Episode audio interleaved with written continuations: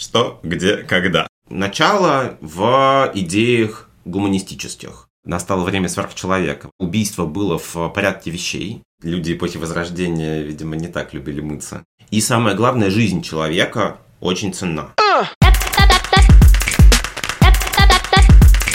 Привет! Это второй сезон подкаста «Кирпич хочет стать аркой». И я Никита. А я Коля. В этом сезоне мы поговорим об архитектурных стилях. И сегодня мы поговорим о Ренессансе.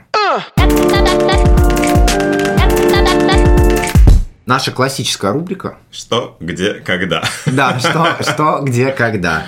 Соответственно, Ренессанс начался тогда, когда закончилась предыдущая эпоха, это Средневековье, ну, 15 век, в общем и целом. Когда он закончился? Закончился в конце 16-го. Возрождение, он же Ренессанс, опять же, оговоримся, чтобы все все, все понимали имел место на территории Италии, в первую а, очередь, зародился. Зародился. появился. Да. Дальше распространяется по всей территории Европы. Абсолютно? То есть... В целом, да. Да, по всей Европе, в, вплоть до России даже. А кто его разнес? Ну, а... например, э, античность разнесли римляне, там очевидно. А Ренессанс Его как? разнесла глобализация, я так полагаю. Ну, то есть, это э, Европа все-таки 15 века, это уже более цельная какая-то субстанция. Которая между собой а, Между собой уже, да, торгуют э, женятся mm. короли, вот это вот все. Ну, да. И ну, достаточно активно идет такая внутриполитическая в смысле внешнеполитическая да. Э, жизнь европейских стран и распространяется не так быстро, как это делается сейчас, но все-таки достаточно быстро эти процессы все равно идут. Как мы говорили, да, что Ренессанс, мы говорили в контексте готики, что когда во Франции еще пламенеет пламенеющая готика, угу. в Италии в этот момент уже зарождается принципиально новая стилистика, э, это раннее возрождение почему вдруг Ренессанс стал появляться? Как и в предыдущих случаях, это опять-таки смена парадигмы. Здесь не было такого триггера, как был э, в конце античности. Ну, да, в, да, в виде просто убийства императора и к чертям собачьим развалилась вся Римская империя. Здесь это было более постепенно, mm-hmm. да, это была, был более естественный процесс, скажем так. Шли идеи гуманизма. Гуманизм – это то, что связано с э, эпохой Возрождения, то, что поспособствовало и стало таким отправной точкой – к эпохе Возрождения. Здесь нужно оговориться, что есть еще такое понятие, как проторенессанс. То есть эпоха до эпохи. Ну да, да, да. Да, такой пере- переходный период, когда появляются только идеи, но они еще не оформляются так вот в законченную какую-то общественную повестку. И ну, вот все, на самом деле, когда ну, да, появляется, да. по сути, всегда а, И проторенессанс, собственно, он накладывается на эпоху средних веков, понятное дело, ну, да. и там появляются как раз гуманистические идеи, появляется увлеченность античной философией, античными идеями, как таковыми. Появляется прекрасный человек Франческо Петрарко. Идеями антропоцентризма, прости господи. А, именно имя. Вау. И Петрарко активно изучает античное наследие литературное, переводит античные тексты угу. и заражается вот этой идеей важности человека как такового. Именно у Петрарки появляется впервые какое-то свое личностное преломление информации, которую он доносит. То есть он пропускает информацию через себя и дает свой взгляд на мир. Но вместо того, чтобы трактовать все да. через Библию и ну То вот так он, это было, он, не, он, да, он не критический трак... анализ от себя как бы предлагает. Да, да. Ага. И, и до этого, этого такого не было, да? Обычно? До этого такого не было, ну, в средних веках, в смысле. Okay. А, да, то есть в европейской цивилизации, которая на тот момент ограничивается, по сути, средневековьем, да, уже такая вот законченная какая-то государственная целостность общественная, да, да. И тут появляется идея о том, что вообще мнение человека может что-то значить, и самое главное, жизнь человека очень ценна. Mm. Отсюда появляется значимость личности и мнения личности, и ценности, если переходить к искусству, ценности произведения искусства как произведения конкретного человека. Mm, mm, Да, если помнишь, мы говорили про э, средние, средние века, что, в общем-то, никому не, не, не было интересно, кто это построил. Да, ценность ради. А, а здесь появляются то, что называется человек эпохи Возрождения – Угу. Да, то есть человек ценный своим интеллектуальным багажом. Да, не знаю, как это еще сказать. Да, то есть человек эпохи Возрождения, первый, кто приходит в голову, это Леонардо. Ди Каприо? Да Винчи. Леонардо, который был изобретателем, скульптором, все знают его летательные аппараты, парашюты, а, он был архитектором, тоже там рисовал э, не, не, не столь успешным, но э, в плане как архитектором был не очень успешным. Мне кажется, очень сложно назвать то, чем он не был да, в целом. Да, и это колоссально. И вот это как раз то, что ценится в первую очередь в эпоху Возрождения. Это разносторонность Разносторонность. Насть. Извините. А, в общем, разносторонне развитый человек, да, Я чтобы он был, э, да, вот ценится его личность, скажем так, да. да, и его таланты. Чем они более разносторонние, тем лучше. Я, кажется, человек в эпохе Возрождения. Поздно родился, черт. Ага. Это все действительно берет начало в идеях гуманистических. И дальше гуманизм становится, собственно, главной идеей европейского общества и до сих пор да, гуманистическая Повесточка. философия, ну, да. А, она является таким базисом европейской цивилизации. В этом случае очень интересно поговорить о том, что если в Средневековье был теоцентризм с главной постройкой в виде храма, то в эпоху Возрождения, соответственно, если у нас гуманизм и, видимо, опять антропоцентризм в каком-то виде, Какое здание или какая типология построек была главной? Что-нибудь социальное? Типа, не знаю, баня? Нет, но все-таки они не настолько уподоблялись римлянам, чтобы строить термы в таком количестве, как это делали римляне. Люди эпохи Возрождения, видимо, не так любили мыться, не знаю.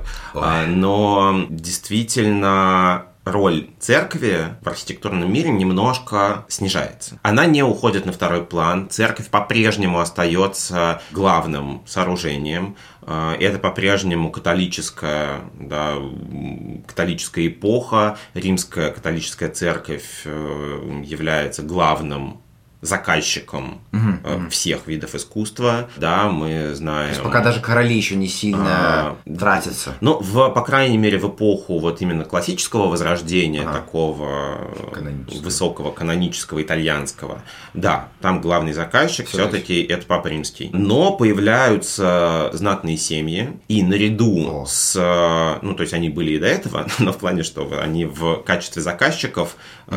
активно начинают выступать, которые борются борются за власть, и все знают. Там, Медичи, э, я да, знаю. Вот, Медичи, Борджа. Борджа. Не... Все, это все, что я знаю. И, ну, там их много. Медичи, банкиры, а. Борджа, убийцы, это все, что я знаю. В целом такая... И, да, и они становятся тоже значимыми заказчиками, и появляется один из таких тоже главных символов эпохи Возрождения, это палаццо. Вот. То есть городской дворец. Угу. Если от эпохи средних веков у нас осталось достаточно мало жилой архитектуры, то от эпохи Возрождения жилье осталось в очень большом количестве, и это действительно один, одна из визитных карточек эпохи Возрождения. Вот, давай тогда... Э, Палаццо и виллы. Опишем то, как вообще в целом выглядела архитектура эпохи Возрождения супер в общем виде. Если Палаццо является символическим да. зданием эпохи Возрождения, Но, можно написать его. Смотри, я бы здесь оговорился немножко про то вообще, откуда все это появляется. Ага. А, потому что мы уже сказали, что это возрождение эпохи античности. Или не сказали, не помню, было или нет. Но это возрождение эпохи античности. Появляется интерес именно к античным образцам, соответственно, к античной архитектуре. Архитекторы начинают изучать трактаты Витрувия, а мы помним, да, Витрувия как римского исследователя и главного теоретика архитектурного теоретика мира, ордер, да, все такое. до сих пор. Соответственно, архитекторы начинают возрождать ордерную систему, а, которую, прям? как мы помним, не было в средних веках. Возрождать да? именно в виде четких пропорций, да. конкретных вообще размеров, вот это все-все-все. Не просто поставил колонну типа ордер, а прям ордер. Да, ну поставил колонну типа ордер, это средневековье. Там типа колонна, она какая-то странная, пузатая, коренастая, либо очень длинная, тонкая и так далее, да. А здесь они возрождают именно первозданный античный ордер, римский, в первую очередь, да, греков еще не очень знали, видели. Не докопались. А, не докопались, потому что, ну, опять-таки, Они на, здесь нужно обозначиться, что раннее Возрождение – это Флоренция. Вообще, Флоренция а, это колыбель эпохи Возрождения. А почему не Рим? Ведь в Риме больше А сохранилось. потому что Франческо Петрарко флорентиец. Ну, который вот гуманист. Да. Идеи гуманизма появляются во Флоренции. А, в этом смысле. Они начинают распространяться, и именно флоренские флорентийские архитекторы первыми берут античные образцы для своих построек. Ну, логично, они просто близко друг к другу находились. Да, гуманисты, да, но просто там- так как распространение информации не такое быстро. шустрое, как это было уже в 20 веке, например, здесь все-таки это по городам. Он не мог в блоге написать, ребят, гуманизм это тема. Да, да, да, да, да. Ну, нормально. Ребят, смотрите, что нашел. Античный, античность, ордерная система. Смотрите, какой ордер красивый. Вот вам фоточка. Месье Бранулески и господин Альберти. И это два человека, которые флорентийские архитекторы, современники, которые вдвоем начинают исследовать, ну, по отдельности, в смысле, Они оба как- флорентийцы, да? они оба флорентийцы, оба начинают исследовать э, архитектуру античности и пытаться ее интерпретировать. А Если у Бранулески это немножечко такая помесь средневековой архитектуры с античностью, то есть он фактически взял средневековый образ здания и поменял все убогие колонны на настоящие античные. Просто на ордер нормально. Да. поменял. Ну, э, не настолько примитивно, но если вот прямо обобщить Окей. совсем-совсем, то да, именно Филиппу Барнулести принадлежит проект купола Флорентийского собора. Э, Наверняка у всех в голове картинка есть. Это вот этот большой красный купол с белыми ребрами такими колоссального размера. Он главный символ эпохи Возрождения. А между тем, вот эти вот белые ребра – это нервюры готические. М-м. Да, то есть они у нас ассоциируются уже с эпохой Возрождения, с возрождением античности. В античности ничего такого не было. да, да, в да. античности купол, и это абсолютно такая гладкая поверхность купола, например, пантеона, да, с кессонами внутри. Вот, да. Никакого, никакого ребристого вот этого купола там быть не могло, потому что просто никто не знал, что такое конструкция, ну, то есть каркас. Альберти, в свою очередь, он был больше исследователь, он больше, он сам написал, ему, видимо, не давала э, покоя слава э, Витрувия, и он написал свои 10 книг об архитектуре. Но он как бы не отрицал Витрувия. Он не, ну, как бы, Просто от своего имени просто, немножко да, просто написал. он как бы написал, ну, адаптацию. Очень досконально и тщательно исследовал э, архитектуру античности, поэтому его архитектура раннего возрождения значительно больше похожа на настоящую римскую, в отличие от, от архитектуры Бранулески. Если, например, Бранулески использует парусные своды, которые вообще-то византийские, то Альберти использует исключительно цилиндрические своды, как в Древнем Риме. Альберти использует аркаду, такую, как была в эпоху романской архитектуры. То есть это такая легкая, летящая аркада на тонких колоннах. Виарти опираются на одну колонну. Ну да, да. И это очень похоже именно... Ну, то есть это такая помесь римского, э, римского ордера, средневековой архитектуры Византии, средневековой архитектуры Западной Европы, и вот все вместе, но при этом он как бы пи- он пишет обоснование того, как он использует ордер, что вот есть большой ордер, есть малый ордер, это тоже отсылка, собственно, на Рим. Но Альберти все-таки в большей степени повлиял на то, что происходит дальше. На самом деле это не, не возрождение античности в чистом виде. Это помесь средних веков. Средние века никуда не делись. Нельзя просто взять и выкинуть тысячу лет, э, которые были, Ну и да. сказать, что этого не существовало. Оно все равно так или иначе просачивается. Оно так или иначе где-то появляется в вашей типологии. Например, там какие-нибудь круглые окна розы, они в эпоху Возрождения все равно на соборах периодически встречаются, хотя как бы ну, мы понимаем, что это тоже средневековая деталь Ну да, архитектурная. да. Вот. Но в общем и целом, если так вот обобщить эпоху Возрождения, как она выглядела, это, конечно, попытка восстановить римскую архитектуру. Это римский ордер, это римские, соответственно, колонны, капители, карнизы, фронтоны, вот это вот все, ну, классический вот римскую архитектуру. Если представить, если наш канал, наш телеграм-канал полистать до, до античности, там вот можно посмотреть, как выглядела римская архитектура. Можете использовать, во-первых, всем тем, кто еще не подписался на наш канал, но слушает нас, настоятельно рекомендуем подписаться на наш телеграм-канал, потому что там после Потому что каждого... мы не понимаем, почему вы еще не. Это правда. Но потому что там все картинки к выпуску, к этому, ко всем предыдущим. Также там есть хэштеги для того, чтобы удобно было посмотреть все картинки к конкретному выпуску. И для того, чтобы, например, пройти и посма- э, посмотреть картинки по античности, вы можете просто тыкнуть по хэштегу сезон 2, эпизод 1 и найти все кар- картинки по античности. Подписывайтесь на наш телеграм-канал. В общем и целом, архитекторы эпохи Возрождения пытаются вернуть сам подход к формированию архитектурного здания и расчерчивают его максимально четко по линейке, выверяя пропорции, выверяя каждую линеечку, чтобы там на пересечении диагонали какого-нибудь квадрата встала определенная точка там, вот, и так далее. То есть, если посмотреть аналитику соборов эпохи Возрождения, они все подчиняются жестким геометрическим построениям. Прикольно. Это опять возрождение золотого сечения, это вот четкое вот, выверение до миллиметра каждой архитектурной детали и ее местоположения. Это зарождается в эпоху раннего возрождения, как раз э, Барнулески и Альберти. И в эпоху высокого возрождения, то есть это то возрождение, где э, живут все черепашки-ниндзя, самые значимые, да, это Леонардо, это Микеланджело, но Микеланджело, он туда еще уходит в позднее возрождение, но, в принципе, начинает где-то в высоком. И кто у нас еще Где, есть? а где Рафаэль с Донателло? Вот, да, спасибо большое. Рафаэль тоже в высоком возрождении. Ага. Собственно, Рафаэль с Микеланджело работают даже над одним и тем же проектом, просто по очереди. Сначала Смешно. Рафаэль, потом Микеланджело. Донателло единственный, кто вываливается, он из раннего возрождения. Как мы уже, я думаю, поняли, в начале был прото нет, раннее возрождение, потом было высокое возрождение, Да. Потом, как ты можешь, наверное, догадаться, позднее возрождение. да.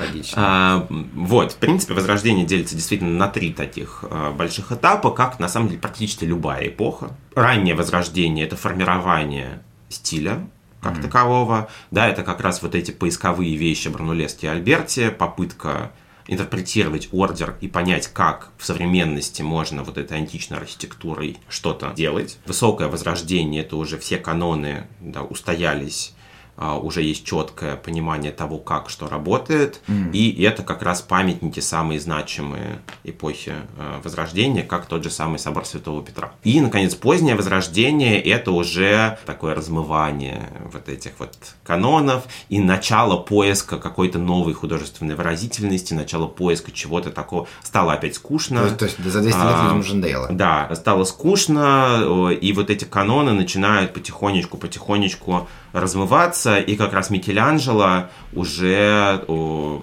такой более а, его часто относят к эпохе маньеризма. Маньеризм это не архитектурная а, эпоха, это архитектура, это эпоха художественная в рамках позднего возрождения, как раз такой переходный период к эпохе барокко. То есть такое более пышное, все такое более декорированное и так далее. И Микеланджело, если вспомнить его там потолок Сикстин- Сикстинской капеллы, например, да, там вот эти херувимы пухлые, все такое тоже в, в, куч- в кучевых да. облаках, да, куча голых мужиков лежит. А, Это вот все такое уже нам- намекающее нам на то, что эпоха Возрождения закончилась почти, и вот что-то такое новое, чуть более чувственное, более свободное начинается. Ну, по сути, все равно, несмотря на то, что это что-то новое начнется, а именно барокко, оно тоже будет жить на идее гуманизма, по сути, и выражение А, чувств. да, безусловно, а гуманизм все, он уже никуда не денется. А, это как бы такой фун- Гуманистическая идея пор- денется только в м, 40-х годах 20 века на короткий период в отдельно взятых странах. А так гуманистическая идея, дальше человечество с ней пойдет рука об руку, не расставаясь. То есть, по сути, глобально, дальше, когда мы будем рассматривать архитектурные стили, речь будет больше именно про стили, а не про эпохи как таковые. Но есть большие, и еще, собственно, нам осталась одна большая эпоха, Ага. это эпоха нового времени. Мы про нее поговорим в следующий раз как раз. И это большая эпоха Которая вся все что от, включает. от эпохи Возрождения Ага. до 20 века. Мы немножко отвлеклись, мы начали про, э, разговаривать про палаццо, да, и про новые типы зданий. Был вопрос, собственно, как выглядит, Да. да, как выглядит палаццо.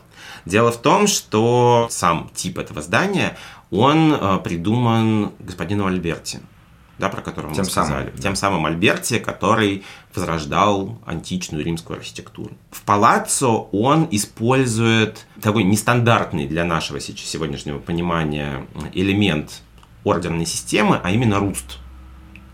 То есть на фасаде палаццо вы не найдете колонн, вы не найдете там э, каких-то больших фронтонов, вот это вот, вот всех декоративных элементов ордерной системы, которые мы знаем. Но мы там найдем руст. Это имитация каменной кладки. Жела, желобки такие на фасаде, Да, да, которые как бы нам показывают, что это сложено из, из камней. Иногда это выявление просто существующей каменной кладки, да, такое. Иногда это имитация. Альберти использует руст для создания более массивного и такого значимого здания в городской среде. А, дело в том, что нам придется опять сейчас откатиться а, на а, описание эпохи. Вообще эпоха Возрождения – это чудовищная эпоха с точки зрения нравов. Несмотря на гуманизм, эпоха очень жестокая. Убийство было в порядке вещей. Да, человеческая жизнь важна, но если ты не защитился от э, нападения на улице, это твои личные проблемы. Жесть. А, опять-таки, все вот эти значимые семьи, которые становятся заказчиками, они враждуют друг с другом. Вспоминаем Ромео и Джульетту, Монтеки ну да, Капулетти, да, да. и как там они мочатся друг с другом на улице на шпагах, и, в общем-то, это норма. Жесть. А, поэтому палаццо выполняет помимо жилья еще и роль крепости.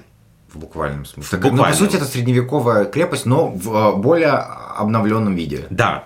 Жесть. А, поэтому первый этаж палаццо это Защита. крепостная стена. Да, по сути, первый этаж это этаж технический, там э, кухни, конюшни, вот это вот все. Первый этаж э, практически лишен окон. Там окошки достаточно маленькие, они подняты высоко. Как правило, еще зарешеченные, да, чтобы туда точно никто не пролез. И первый этаж отделан наиболее явным и таким грандиозным рустом. То есть там ощущение, что он сделан из гигантских камней, что это невероятно толстая стена, которую вы никогда в жизни не сможете э, одолеть. Да, такая вот имитация крепости. Второй этаж это этаж уже жилой. Там живут э, люди днем, обитатели дома, Да, то есть, да. да, это такой этаж гостиных, условно. Там принимают посетителей, там проводят свой, свой Акти- день. активную деятельность. Да, активную деятельность. И третий этаж это, это этаж да, частных покоев. Именно по такому принципу строятся дальше все дворцы.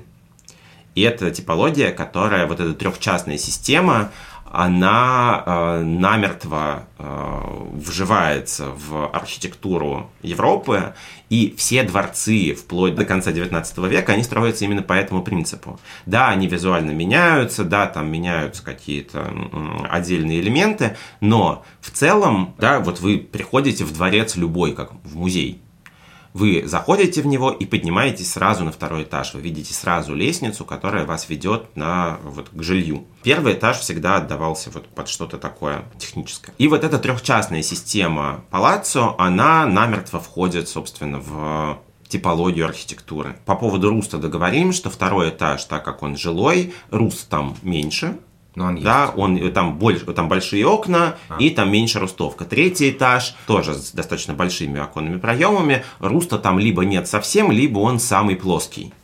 Да, таким образом Альберти дает динамику. Не динамику, тектонику. Вот, есть Да, слово. есть слово тектоника, чтобы здание казалось более устойчивым, чтобы оно казалось более заземленным, да, чтобы было ощущение облегчения конструкции кверху, потому что глазу человеческому так приятнее. Плюс это, естественно, еще и структура да, галерейная э, самого корпуса. И это квадрат в плане, посередине обязательно внутренний двор.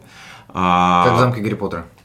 Да, Там был холл такой, да? а, Вот, обязательно внутренний двор открытый, куда выходят, собственно, основные окна, и в этом дворе, собственно, проходит тоже вся такая жизнь. И это тоже сохраняется, и во всех дворцах тоже есть обязательно вот этот внутренний дворик.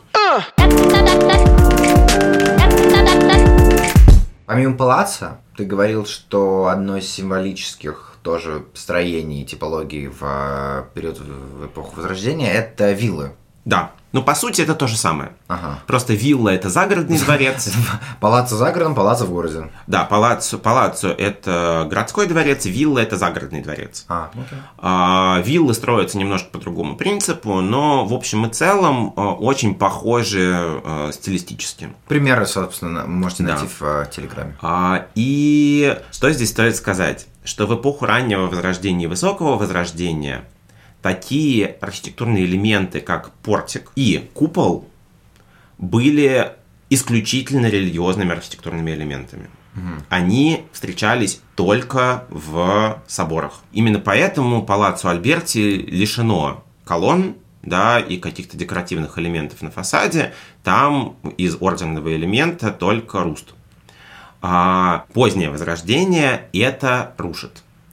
А именно рушит это очень значимый для истории архитектуры архитектор Андреа Палладио. Архитектор позднего возрождения, который первым в истории возрождения делает загородную виллу, во-первых, накрывая ее сверху куполом и оформляя вход в эту виллу как портик. Мгм. То есть как вход в храм. Фактически, что делает Палладио?